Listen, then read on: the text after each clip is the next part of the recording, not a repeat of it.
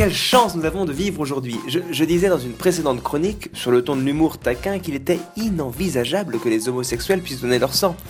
Bien sûr, je n'avais à l'époque nulle intention d'influencer les positions officielles, mais visiblement, on a suivi mes conseils. C'est cool, merci. On est encore à l'abri pour quelque temps. Mais je vous déconseille tout de même d'avoir besoin d'une transfusion en Afrique du Sud, en Australie, en Pologne, au Canada, au Mexique, en Autriche et, même chez notre ami Vladimir dans la belle et grande Russie. Aujourd'hui, c'est un autre fléau que l'on a évité. Je veux bien sûr parler de la parité. Écoutez ça.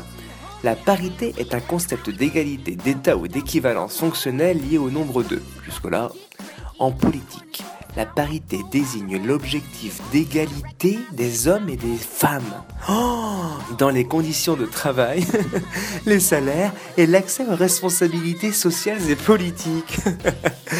Le gouvernement socialiste avait imposé cette parité pour les élections départementales, car, d'après leur théorie abracadabrantesque, les femmes auraient autant de compétences que nous pour diriger.